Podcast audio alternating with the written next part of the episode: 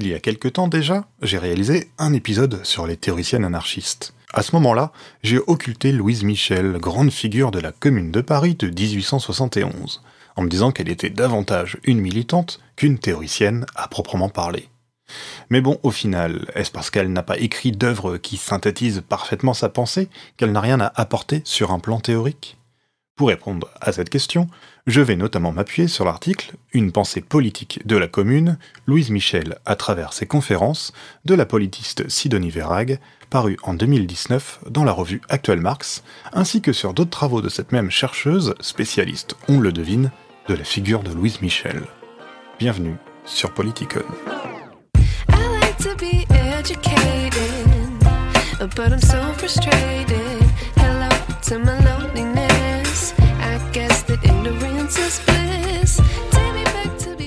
Évidemment, pour commencer, il pourrait être plutôt utile et intéressant de rappeler rapidement qui est Louise Michel, sa trajectoire, sa réception.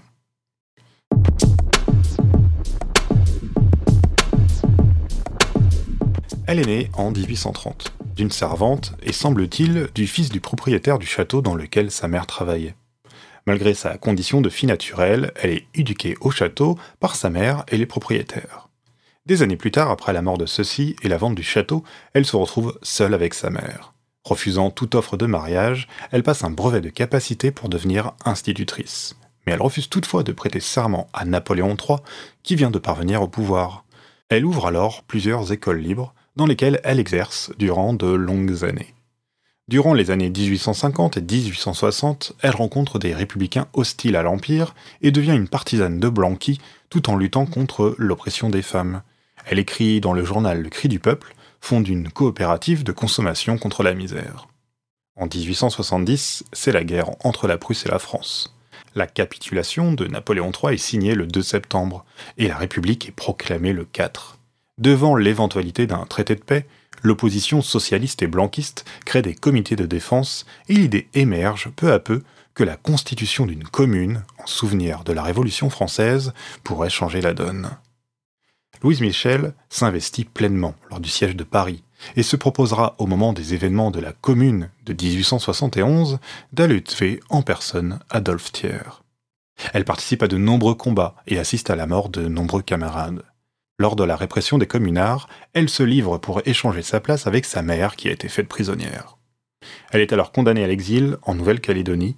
Elle y part en 1873 et elle y restera sept ans, et c'est là-bas qu'elle s'affirmera pleinement comme anarchiste. De retour en France, elle entre dans une intense activité de militante et de conférencière visant à populariser les idées libertaires et à perpétuer la mémoire de la commune. Elle prononcera alors l'éloge funèbre de Blanqui, animera des tribunes avec Kropotkin, Malatesta ou encore Sébastien Faure. Et elle meurt en janvier 1905, sans jamais, entre deux peines de prison, avoir interrompu son activité militante. Alors, dans sa préface au livre La Commune de Louise Michel, Sidonie Verrag le confirme. Elle est bien une théoricienne, elle rappelle que si on tient surtout Louise Michel pour une militante, c'est parce que sa réception dans l'histoire politique et intellectuelle repose beaucoup sur une décrédibilisation de sa personne et de ses propos. Elle est réduite ainsi à son époque, selon des journalistes et des rapports de police, à n'être qu'une pauvre folle qui déclame des incantations à des fidèles. En réponse, les partisans anarchistes de Louise Michel la dépeignent comme une figure absolue de bonté. Sidonie Verrag montre alors en quoi ce discours, négatif et positif, façonne une Louise Michel peu capable de réflexion théorique. Elle est d'abord la Vierge Rouge, mais aussi le pendant moral et sentimental, sensible, féminin, d'un anarchisme souvent dominé par des figures masculines. Ces représentations ont ensuite parcouru les manières dont la figure de Louise Michel a été reçue, interprétée, appropriée depuis lors.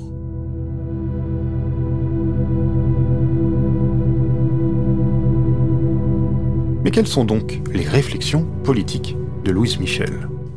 Dans le livre La Commune, elle rappelle la déception éprouvée après la proclamation de la Troisième République en septembre 1870. Les communards de 1871 ont cru ainsi à l'époque à l'avènement d'une république sociale et démocratique, mais ils n'ont vu apparaître donc qu'une république une nouvelle fois bourgeoise et largement oppressive. Deux conceptions de la République se sont alors jouées, et ceux qui sont parvenus au pouvoir ont trahi leurs idéaux d'émancipation. Le pouvoir, justement, On connaît la citation célèbre de Louise Michel Le pouvoir est maudit, c'est pour cela que je suis anarchiste. Le pouvoir est donc toujours le moyen par lequel les oppressions se forgent et perdurent. Et de même, en tant que femme et anarchiste, elle lie la question du pouvoir aux luttes des femmes contre la domination masculine. Elle refuse l'idée que les femmes puissent prendre part à l'élection, car c'est justement ce système qui consolide le pouvoir. De manière plus générale, il s'agit donc d'aller contre la corruption du caractère naturel et bienveillant de l'être humain, contre la hiérarchie et le pouvoir. La méthode doit être révolutionnaire, et elle doit viser l'efficacité sans s'encombrer d'hésitation sur l'usage de la violence, pensée parfois chez Louise Michel comme une vengeance contre le pouvoir et sa répression. Et de manière classique, hein, dans la pensée libertaire, elle adopte une stratégie dite spontanéiste. La révolution ne doit pas être prévue par le haut, et elle doit se tenir et être provoquée par le bas, sans centralisation autoritaire. Alors, on l'a dit, après son retour de Nouvelle-Calédonie en 1880, Louise Michel se lance dans de nombreuses tournées de conférences, en France bien sûr, mais aussi en Belgique, aux Pays-Bas, ainsi qu'au Royaume-Uni, où elle acquiert une certaine notoriété dans le milieu ouvrier. Sidonie Verrag note ainsi avoir répertorié 703 prises de parole de tout type jusqu'en 1904. Louise Michel y valorise la lutte révolutionnaire et porte la mémoire de la Commune de Paris, point d'ancrage essentiel des luttes en cette fin de 19e siècle. Elle y rappelle son refus du vote et l'importance de l'action directe. En étudiant sa correspondance, Verrag remarque qu'au fil des années, Louise Michel se sépare de certaines figures militantes, telles le socialiste Jules Gued ou encore l'auteur du droit à la paresse Paul Lafargue. Les désaccords portent notamment sur des points stratégiques et sur l'usage de la violence ou d'actes de vol dans un but révolutionnaire. Ces multiples divergences reflètent la reconfiguration des mouvements socialistes de l'époque, entre par exemple les partisans du blanquisme, les anarchistes, les socialistes, etc. Au moment de l'affaire Dreyfus, Louis Michel choisit de ne pas trancher parmi ses amis. Elle ne se sépare ni des Dreyfusards, ni d'un anti-Dreyfusard comme Henri Rochefort, compagnon de déportation après la Commune et antisémite notoire, dont elle dit toutefois ne pas penser comme lui. Malgré les désaccords entre les nombreux mouvements révolutionnaires ouvriers, Louis Michel vante l'union dans ses conférences. Verag met en avant une citation qui résume bien sa vision. Les querelles des écoles ne sont rien pour moi. Chacune des écoles me paraît fournir une des étapes par lesquelles va passer la société. Socialisme, communisme, anarchie. Le socialisme auquel nous touchons réalisera et humanisera la justice. Le communisme perfectionnera cet état nouveau qui aura son expression dernière dans l'anarchie. En définitive, les conflits idéologiques sont le plus souvent pour elle l'expression de querelles d'ego, de conflits entre personnes. Elle en appelle donc au dialogue interne et à la lutte commune dans un sens révolutionnaire. C'est pourquoi elle se sépare de ceux qui ont à abandonner l'ambition radicale de la révolution et se sont perdus dans l'illusion du changement par le suffrage et le vote. Alors que le temps passe, la génération des communards commence à laisser la place à une nouvelle garde militante qui délaisse le souvenir de la commune, ce qui désole Louise Michel. En effet, elle rappelle régulièrement ce qu'elle appelle le sacrifice des communards pour la Révolution, et la perspective, en quelque sorte, d'une vengeance portée par un collectif qui refuse toute pratique du pouvoir et compromission par l'élection et le vote. Le peuple doit être uni dans l'action spontanée et ne pas se laisser omnubiler par de grandes réflexions théoriques et divergences entre porte-paroles. La Commune de Paris, écrit Sidonie Verrag, se tient dès lors, je cite, comme souvenir et comme horizon révolutionnaire. On voit donc que la perspective résolument militante de Louise Michel n'est donc pas dénuée de réflexions, essentiellement stratégiques.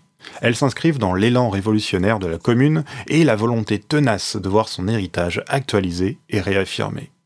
Louise Michel défend l'usage de la violence contre l'ordre qui opprime et le pouvoir qui trahit. Elle se fait l'avocate de la propagande par le fait, qui doit permettre une prise de conscience populaire élargie, hors donc des cadres légaux et institutionnels.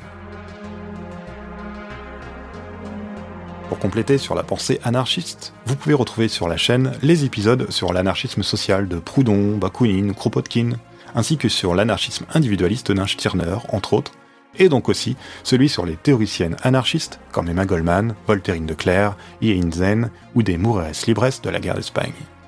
Enfin, à propos de Louise Michel, et également à partir d'un article de Sidonie Verrag, vous pouvez aller voir sur la chaîne Avide de recherche, qui vulgarise des recherches en sciences humaines et sociales, une vidéo sur la construction sexualisée de Louise Michel. Sur la commune, la chaîne Minute Rouge contient une série de vidéos hautement recommandables. Je vous mets tout ça en description avec, comme toujours, les sources de cet épisode. D'ailleurs, n'hésitez pas à le partager, hein, cet épisode, sur les réseaux, à commenter, mettre la cloche, à liker pour l'algorithme, et si ça vous dit, vous pouvez soutenir la chaîne et le podcast sur Utip. Allez, en attendant la prochaine fois, comme d'habitude, portez-vous bien.